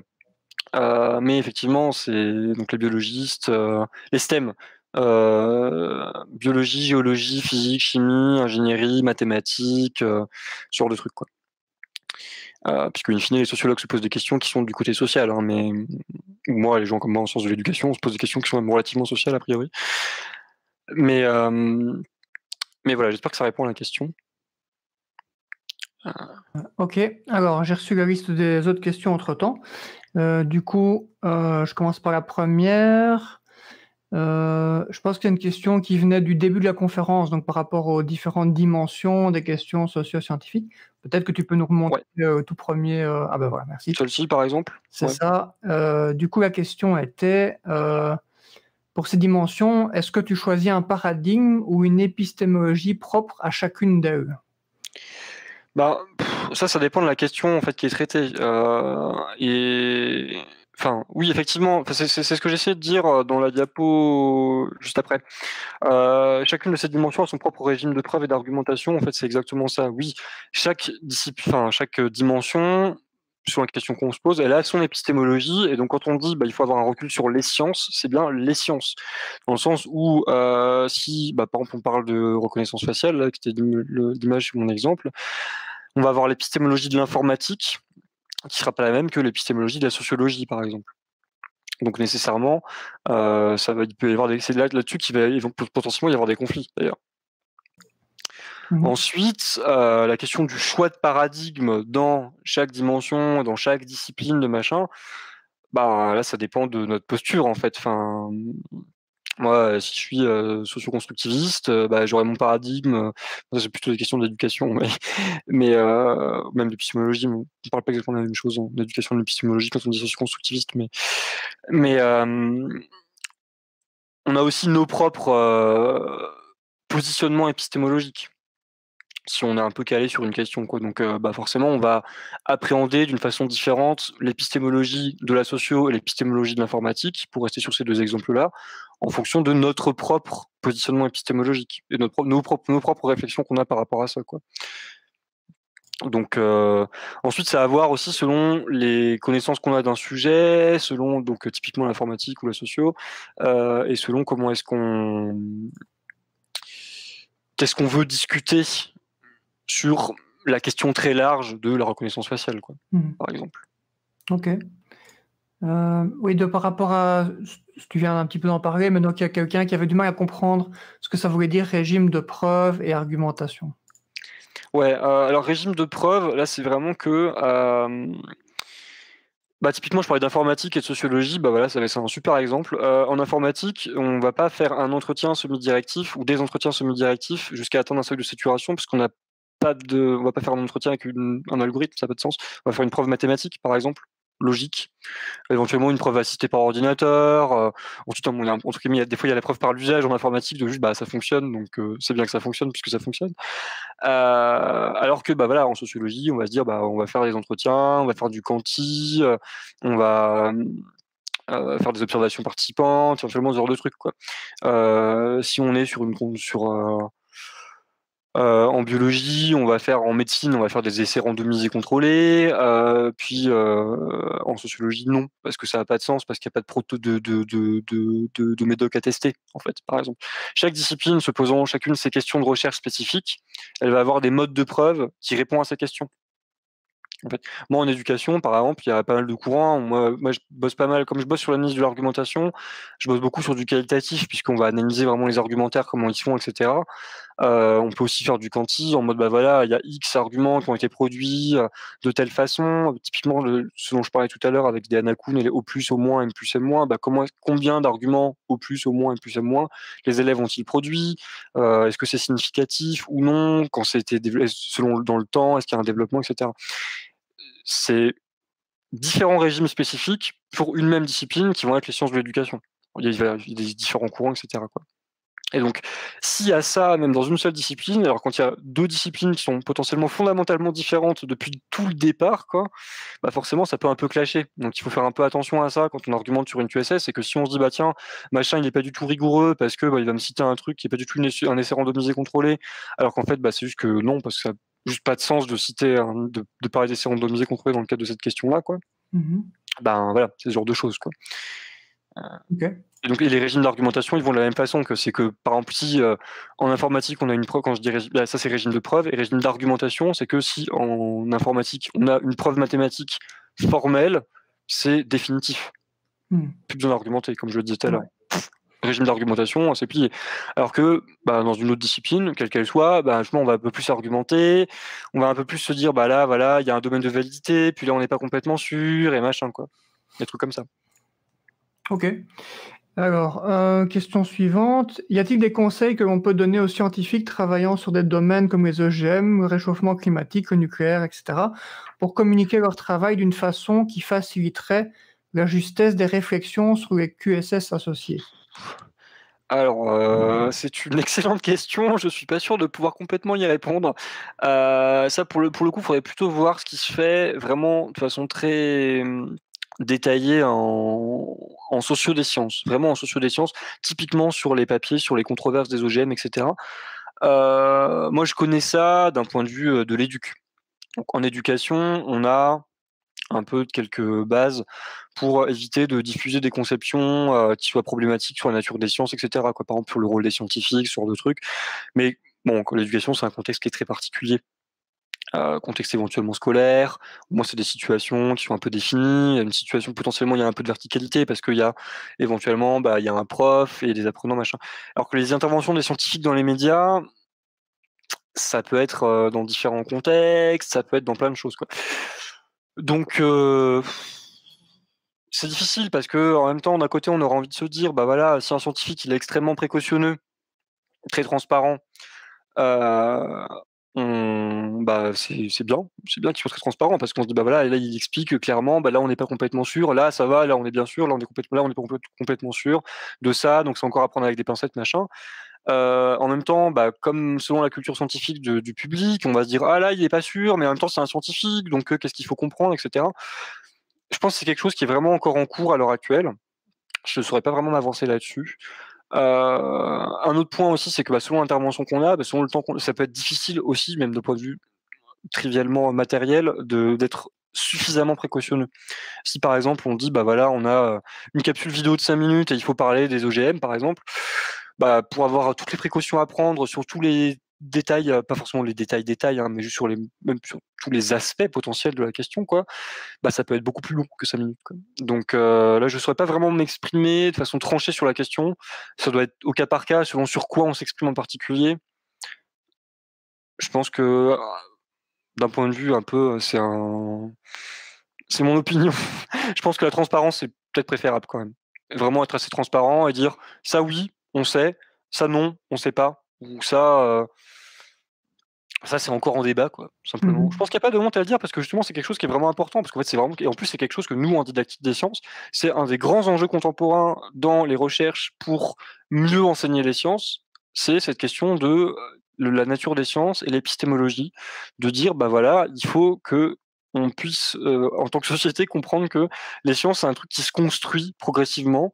Et donc, je pense pas qu'en tant que scientifique, il y ait de honte à dire, bah ça, on sait pas vraiment, ou ça, je sais pas même. Comme ce que, j'essaie de, faire là, je dis, je sais pas vraiment sûr hein, de ce que je raconte. À prendre avec des pincettes, ce que je raconte. Ok. Alors, il y a quelqu'un qui demande, enfin, qui, qui s'étonne un peu, qui s'étonne un peu que tu n'as pas cité l'approche bayésienne. Euh, même si on, on, la, on, la, retrouve, en tout cas on en retrouve certains, certaines idées euh, ouais. en, en arrière-plan de ton discours, mais c'est vrai que tu ne l'as pas cité. Euh... Ouais. Euh, je suis pas du tout un expert S-bayésianisme. Hmm. Pas du tout. Alors j'ai une formation en maths, mais j'ai soigneusement évité les statistiques pendant ma formation en maths fondamentale, donc je suis pas trop trop un expert en bayésianisme. Effectivement, de ce que j'en connais, oui, ça peut avoir un lien. pour la question de update, c'est ses croyances, etc. Ensuite, je vois pas. Enfin, j'ai envie de dire. Bon, du coup, c'est un peu. Ma réponse est un peu tautologique, mais vu que je n'en ai pas parlé, c'est parce que je vois pas ce que ça apporte, en fait. C'est parce que de ce que j'en connais, bah, de ce que nous on fait en dans la littérature en, sciences de l'éduc, en didactique des sciences, même en psychologie, etc. Bah, on n'est pas, on parle pas forcément de bayésianisme parce que ça répond pas forcément à nos questions. En fait, il n'y en a peut-être pas besoin. Ça peut peut-être être intéressant, peut-être que je m'y connais pas assez et que c'est peut-être pour ça que je n'y vois pas forcément l'intérêt que ça peut avoir. Mais en fait, euh, est-ce que, est-ce que ce serait vraiment fondamental de d'employer le terme de bayésianisme et d'employer le, vocabulaire associé pour dire juste bah, si on m'apporte un argument auquel j'avais pas pensé, je vais peut-être changer d'avis? Je ne suis pas complètement sûr. Est-ce que le fait de le chiffrer, alors en plus la question du chiffre en particulier, parce que bayésianisme, moi j'entends aussi un peu probabilité, euh, les probabilités chiffrées, ça peut quand même être particulièrement épineux, euh, bon en règle générale, mais dans une question complexe, j'ai encore la diapo, la complexité de multiples dimensions, euh, je pense qu'il faut quand même faire un peu gaffe, parce que comment est-ce qu'on peut chiffrer le truc de ah ouais, je suis plus ou moins éventuellement, peut-être qu'on peut se dire, bah tiens, par rapport à une dimension, ok, peut-être que scientifiquement, je vais me dire, ouais, euh, euh, les OGM, euh, vu ma connaissance du sujet, j'y mets ma crédence à 85, 95% sur le fait que ce soit sain à la consommation, par exemple. ok, mais est-ce que ça répond à la question de on est pour ou contre et est-ce qu'il faut le faire ou pas Et est-ce que ça répond à la question de l'autre question qui va être la question de l'environnemental, par exemple? Et si l'environnemental, là, je dis, bah là, les scientifiques ne savent pas, donc je mets à 0% euh, ma confiance dans l'information parce que j'en ai strictement aucune idée. Bah, si on a les 0% d'un côté et le 95% de l'autre, comment est-ce qu'on prend une décision? Bon, je sais pas trop. Euh, peut-être que ma réponse n'est pas du tout informée par rapport à ce que c'est que le bayésianisme et au développement récent du truc, hein, mais moi, à titre personnel, je sais pas vraiment ce que ça peut apporter comme euh, grille d'analyse supplémentaire, en fait. Mmh. Quelque chose qu'on n'aurait pas avec d'autres cas. Quoi. Oui, juste pour la personne qui a posé cette question, en, en psycho et en sciences de l'éducation, on retrouve aussi cette notion hein, de penser sous une forme de continuum et pas de oui, non mmh. ou euh, zéro euh, quelque chose. Mais ça, passe par d'autres mots, d'autres mots, mais qui veulent mmh. dire un peu la même chose en fait. Hein. Donc le, ça, le bayésianisme, on en parle pas mal dans la communauté sceptique parce que ça a été amené par des gens qui étaient plus du côté des maths et eux utilisent mmh. ce terme-là, mais en fait, euh, il y a d'autres personnes qui ont les mêmes concepts mais sans utiliser le, même mot. Ouais, bah typiquement, quand, tu dis ça, ça me fait penser à... Là, je parlais de domaine de validité. C'est exactement comme ça que moi je comprendrais le bayésianisme avec mes cadres euh, d'argumentation, on va dire, didactique des sciences et études d'argumentation. C'est quand on parle de domaine de validité. Quand on se dit là, je suis plutôt sûr de mon truc, ou là, c'est euh, assez certain, etc. Sans forcément chiffré, hein, avec des probas, etc. Mais juste, on va dire, bah voilà, cet argument-là, euh, on peut modérément lui faire confiance, ou ça, bah, j'en suis totalement sûr, ou ce genre de truc. Quoi. Euh, Sauf que quand domaine de validité, l'avantage que j'y trouve, c'est qu'il y a à la fois, euh, ça recouvre à la fois la question de du gradient de confiance, entre guillemets, de ça je suis plus ou moins confiant de ça, et ça recouvre aussi la notion de euh, l'étendue de notre argument, au sens, bah, typiquement je parlais des échelles, c'est le fait de dire, bah voilà, moi à titre, l'argument du mec qui dit, bah voilà, la reconnaissance faciale c'est bien pour mon chat, mais peut-être que pour un État policier, c'est pas bien, quoi.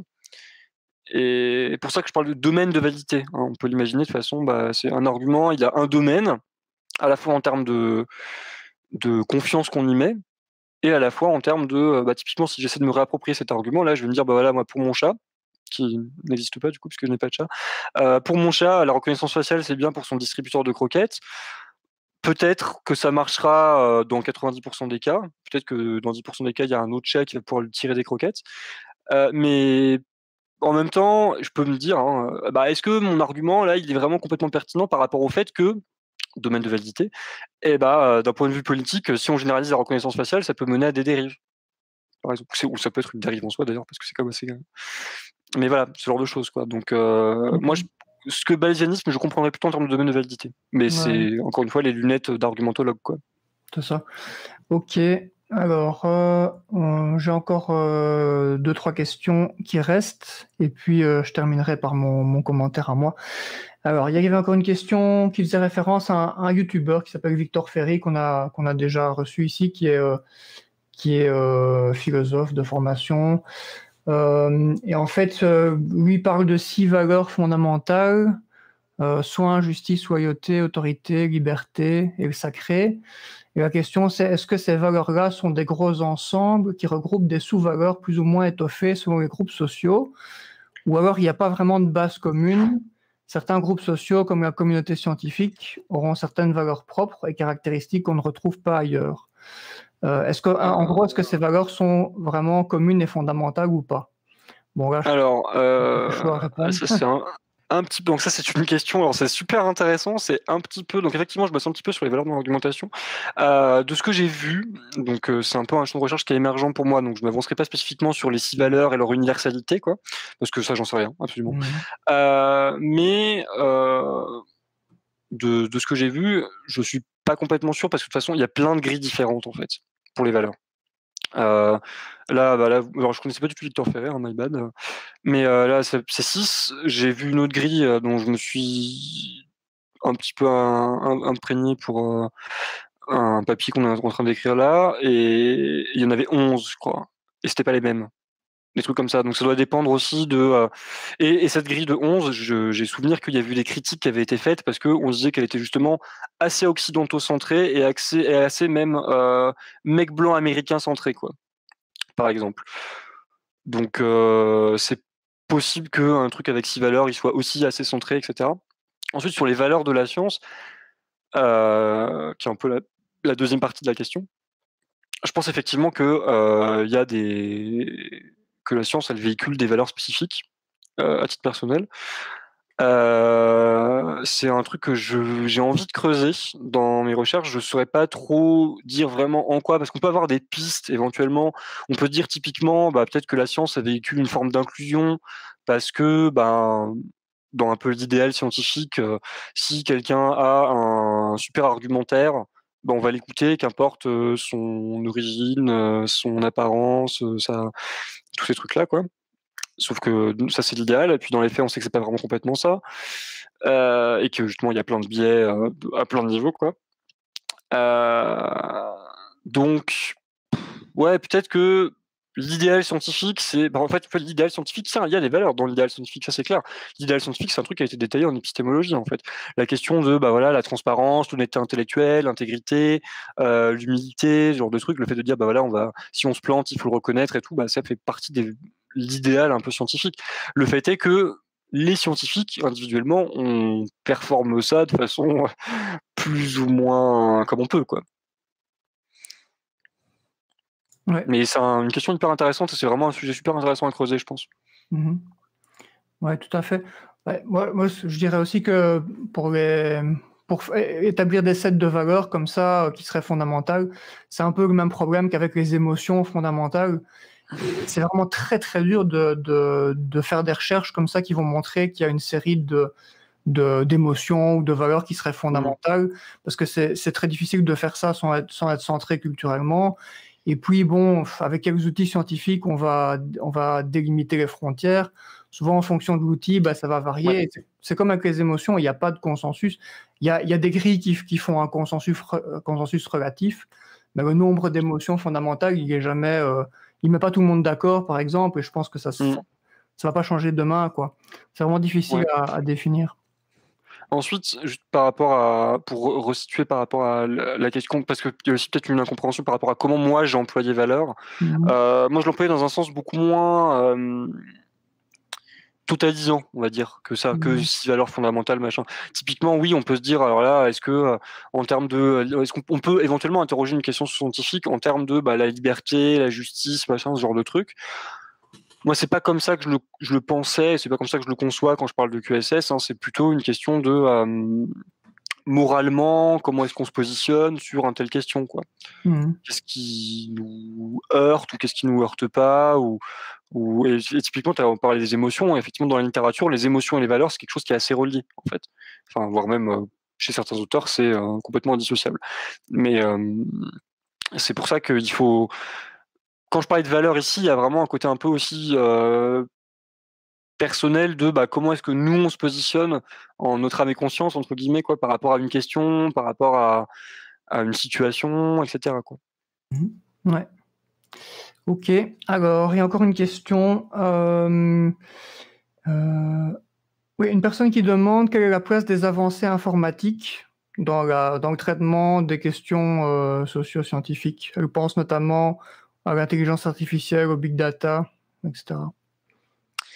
Euh, alors, euh, je suis pas. Alors, il y a deux. J'entends deux questions différentes. Je vais répondre aux deux pour être sûr de répondre au moins, au moins à la fin, de répondre minimalement à, la bonne. Euh, les questions d'intelligence artificielle, de big data et tout, c'est des, questions scientifiques. Clairement, c'est des trucs qui commencent à agiter de plus en plus la société. Il y a des enjeux clairs. Euh, le big data, les enjeux éthiques, le RGPD, machin, les, enjeux environnementaux, les serveurs et tout. Bon, c'est des gros machins en termes socio-scientifiques. Euh, c'est assez peu traité parce que, euh, pour un, bien un peu con, hein, c'est que les gens qui font des QSS, souvent, ils ont plus de proximité avec la biologie et les trucs associés dans leur formation en fait. Hein. Et il n'y en a pas des masques qui ont des proximités avec les maths c'est une des raisons pour lesquelles moi, je souvent, euh, ayant une formation en maths, je dis ah oui, l'IA, c'est aussi une QSS, c'est important et tout. Bah, c'est très peu traité en fait. Enfin, c'est très peu traité, non, c'est traité, hein, on va pas mmh. déconner non plus, mais, mais ça l'est un peu moins que bah, les trucs sur les OGM qui ont vraiment été euh, paradigmatiques des QSS pendant assez longtemps. Quoi. Donc ça, c'est la première question. Et la deuxième question, euh, en termes d'argumentation sur les QSS, l'argumentation et l'intelligence artificielle, c'est un peu bon. Le traitement automatique du langage naturel, euh, j'ai un peu bossé dans ma thèse avec des gens qui faisaient du TALN, euh, donc je vois un petit peu les enjeux, quoi. Mais euh, c'est pas encore euh, d'actualité en fait. On peut reconnaître. Enfin, là, ça demande une telle finesse en fait que je me demande déjà comment est-ce qu'on peut entraîner un bot à étudier des bons argumentaires euh, ou étudier des mauvais argumentaires, hein, d'ailleurs, pour ce que ça vaut, euh, parce que c'est tout est contextuel, etc. Parce que par exemple, typiquement pour les fallacies, j'en ai pas trop parlé, mais ouais, il y a des arguments qui ont des, qui ont une structure logique, qui peut être plus ou moins visible, mais ou pas. Alors pour les fallacies formelles, c'est très facile d'identifier, n'importe quel bot peut, le voir, mais sauf que pour les fallacies formelles, exprimées de façon formelle, ce qui n'arrive jamais, dans, ou, littéralement jamais, dans un discours euh, en langage naturel. Il faut toujours le, le bon, c'est toujours verbalisé d'une certaine façon. Le raisonnement et le langage, c'est pas une, une, une bijection parfaite. Quoi. Il y a vraiment tout le temps, il y a, il y a de la perte d'information, il y a des interprétations possibles, etc. Donc former des algorithmes à analyser les argumentaires, euh, bon, déjà que dans le champ des études d'argumentation, on n'est pas forcément tous d'accord sur qu'est-ce que c'est qu'un bon argumentaire, parce que si, même qu'est-ce que c'est qu'un bon argumentaire, bah, ça dépend. Est-ce qu'on voit un bon argumentaire d'un point de vue épistémique en se disant, moi je veux que mon argumentaire soit juste, il soit robuste, je veux avoir, entre guillemets, euh, essayer d'avoir le meilleur avis, ou est-ce que je veux que mon argumentaire bah, serve à convaincre les gens à qui je parle? Dans le premier cas, euh, faire une fallacie, c'est pas conseillé. Dans le second cas, faire une fallacie, ça peut être conseillé ça peut être très convaincant d'employer un argument euh, qui serait en fait complètement moisi d'un point de vue euh, euh, logique ou épistémologique, mais bah au moins il sera convaincant. Ensuite, bon, ça pose une question éthique derrière, c'est est-ce qu'on veut convaincre à tout prix ou pas, ou machin. Bon, mais mmh ça, typiquement, un bot, jamais il pourra le savoir. À moins qu'on lui dise, bah ça, c'est que un corpus de gens qui veulent argumenter pour l'épistémique, quoi. Ouais. Ça commence à poser beaucoup de questions. Est-ce que nous-mêmes, on en est sûr que ce corpus, il est vraiment que pour des gens qui veulent argumenter pour l'épistémique, Est-ce que c'est vraiment aussi facilement dissociable que ça? Dans la littérature, on est plutôt du fait que non, quoi. Donc, mmh bon. Je suis pas très optimiste sur une possibilité de traitement automatique euh, de l'argumentation, et en particulier de l'argumentation sous-scientifique. Mhm. Ok. Alors, il reste une seule question euh, du public euh, qui était quel est le rôle de l'éthique normative sur les questions socio-scientifiques? Bah, alors là, éthique normative, bah, le fait de, bah, on peut, on peut, alors peut-être que je comprends mal la question, hein, mais on peut vouloir être normatif sur une mmh question. Si on a un, bah, typiquement quand on va parler de, si on cherche à convaincre sur une question qui est vraiment intrinsèquement éthique, comme euh, l'éthique animale ou la bioéthique humaine ou ce genre de trucs, euh, là, oui, bah, par exemple, euh, j'ai bossé pendant ma thèse un petit peu sur le, la question, sur des, élèves qui débattaient sur la question des vaches à hublots. qui est un procédé ou un, un, peu horrible où on met des, enfin en tout cas graphique où on, met des hublots à des vaches pour voir un peu ce qui se passe à l'intérieur, quoi. Euh, alors qu'elles sont vivantes, quoi. Une vivo, on voit le truc, quoi.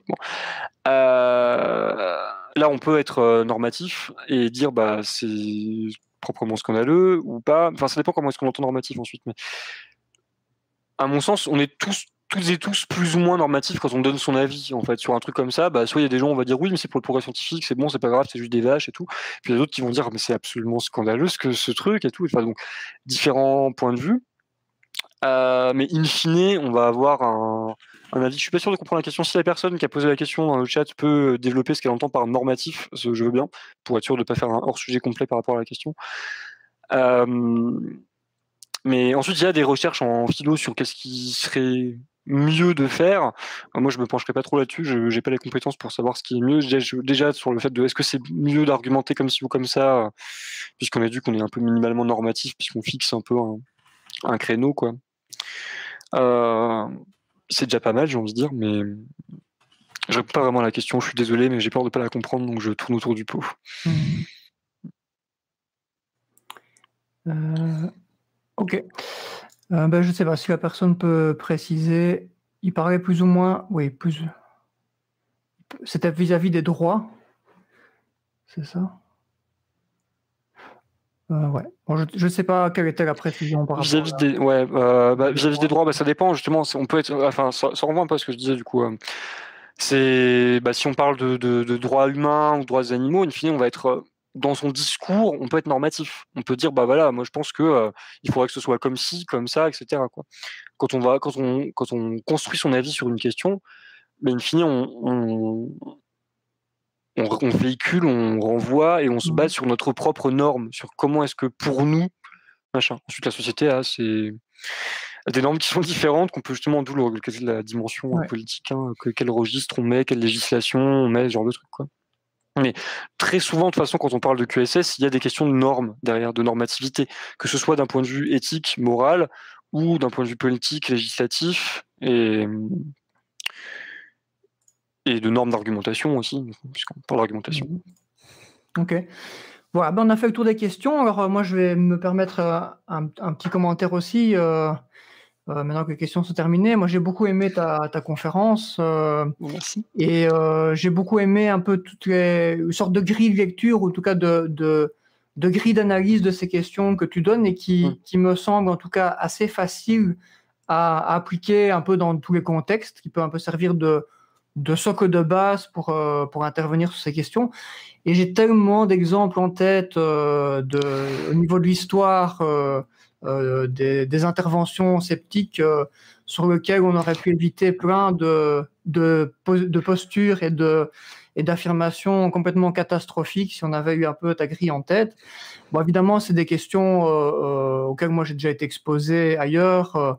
tu n'es pas le seul mm. à en avoir parlé, mais j'ai rarement entendu une, une, une, information aussi claire et si, si facile à transposer euh, en tout cas dans d'autres euh, utilisations. Alors moi, je voudrais peut-être euh, terminer sur un petit exemple parce que le mouvement sceptique, il a, il a été quand même très longtemps presque entièrement axé sur le, paranormal au sens large. Et notamment la parapsychologie, hein, donc l'étude du paranormal et de tout ce qui a trait au paranormal. Et souvent, enfin pendant une, une longue période, les sceptiques euh, se sont un peu pensés euh, comme des gens plutôt compétents pour euh, critiquer les postures des personnes qui tenaient des affirmations sur le paranormal, que ce soit sur l'existence de phénomènes paranormaux, euh, ou sur les études qui étaient produites euh, pour tester des phénomènes paranormaux ou les phénomènes liés au psy. Donc, le psy, c'est télépathie, télékinésie, précognition. Mmh. Euh, les sceptiques ont beaucoup travaillé là-dessus et pendant beaucoup d'années, il n'y a pas eu vraiment d'autocritique et on s'est rendu compte quand même après pas mal de temps quand il y a des sceptiques qui ont fait des, des, études un peu sérieuses dans le domaine et qui sont qui ont pris un peu de recul, qu'en fait, on racontait beaucoup de conneries euh, dans le, mouvement sceptique euh, là-dessus, et que euh, si on reprend ton schéma, qui, qui, est parfait pour cette question, en fait, ce qu'on voit, c'est que enfin, en tout cas, une, ancienne génération de sceptiques qui attaquaient les questions paranormales, bah, ils étaient souvent dans une posture politique, c'est-à-dire lutter contre tous les gens qui mmh. prétendaient qu'il y a quelque chose de paranormal qui existe. Et euh, elles, utilisaient pour ça des argumentations qui euh, utilisaient certains, certains éléments scientifiques tout en méconnaissant la littérature scientifique sur la parapsychologie. C'est quand même très drôle hein, quand on veut euh, faire une argumentation euh, basée sur la science. Il y a beaucoup de sceptiques donc, qui critiquaient de manière scientifique, en tout cas en apparence, euh, les preuves qu'on mettait en avant euh, pour défendre des phénomènes paranormaux, euh, et qui, qui, qui, postaient des critiques, enfin qui écrivaient des critiques sans lire la littérature scientifique spécialisée. Ce qui est quand même très très spécial et ça aboutissait bah, vraiment en fait à des très mauvaises argumentations. Et aujourd'hui, c'est bon, il y a pas mal de sceptiques qui euh, qui ont milité pour une meilleure argumentation à ce niveau. Et euh, je pense que ça rejoint euh, totalement mm. tout ce que tu as défendu ici et que ça, on retrouve en fait dans ce que tu as défendu des choses aussi que que certains sceptiques ont défendu un peu difficilement pendant les 15 dernières années sur sur l'argumentation autour du paranormal. Hein, des gens mmh. comme Michel Abrassard ou Renaud Evrard, par exemple, qui ont, qui ont publié là-dessus, qui ont fait des thèses de doctorat ou, des, ou pas mal de, travaux de recherche en lien avec ces questions. Et ça a été très laborieux de faire comprendre aux sceptiques que euh, il fallait sortir un peu d'une posture purement politique et qu'il fallait se baser sur la littérature scientifique. Et on a l'impression que pour beaucoup d'entre eux, ça, ça semblait pas nécessaire en fait. C'est-à-dire que critiquer, je sais pas moi, euh, l'astrologie euh, ou la télékinésie ou la télépathie, bah c'était c'était même pas nécessaire d'aller lire les études scientifiques parce que c'était un truc, c'était du bullshit quoi, c'était n'importe quoi. Et donc, comme c'est n'importe quoi, ben, on n'a pas besoin d'aller lire les, les, détails scientifiques dans les publications pour le critiquer. Et ben, ben, la réponse était que si, en fait, parce que si on va pas les lire, on raconte n'importe quoi aussi. Ben oui. Voilà. Mmh.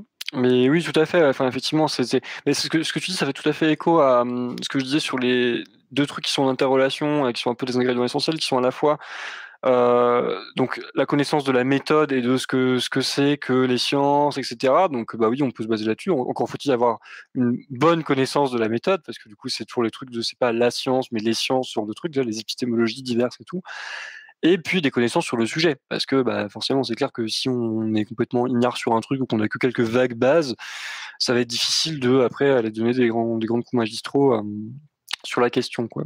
Et effectivement, c'est, c'est toujours des enjeux. Et en plus, ce qui est intéressant, c'est que. Euh, alors, je sais pas en quelle mesure on peut ça peut être qualifié de questions socio-scientifiques, les trucs sur la parapsychologie, parce que ça a été. Euh, ça a, été controversé, mais pas de façon extrêmement. Ah, peut-être à une époque, si quand même, on parlait un petit peu de Majax et tout, des trucs comme ça. Donc, euh, dans les années 80, ça, a été plus controversé. Il y avait encore des grandes émissions euh, sur les grandes chaînes. Mais c'est vrai qu'aujourd'hui, c'est moins. C'est mm. passé un peu en, dans le privé.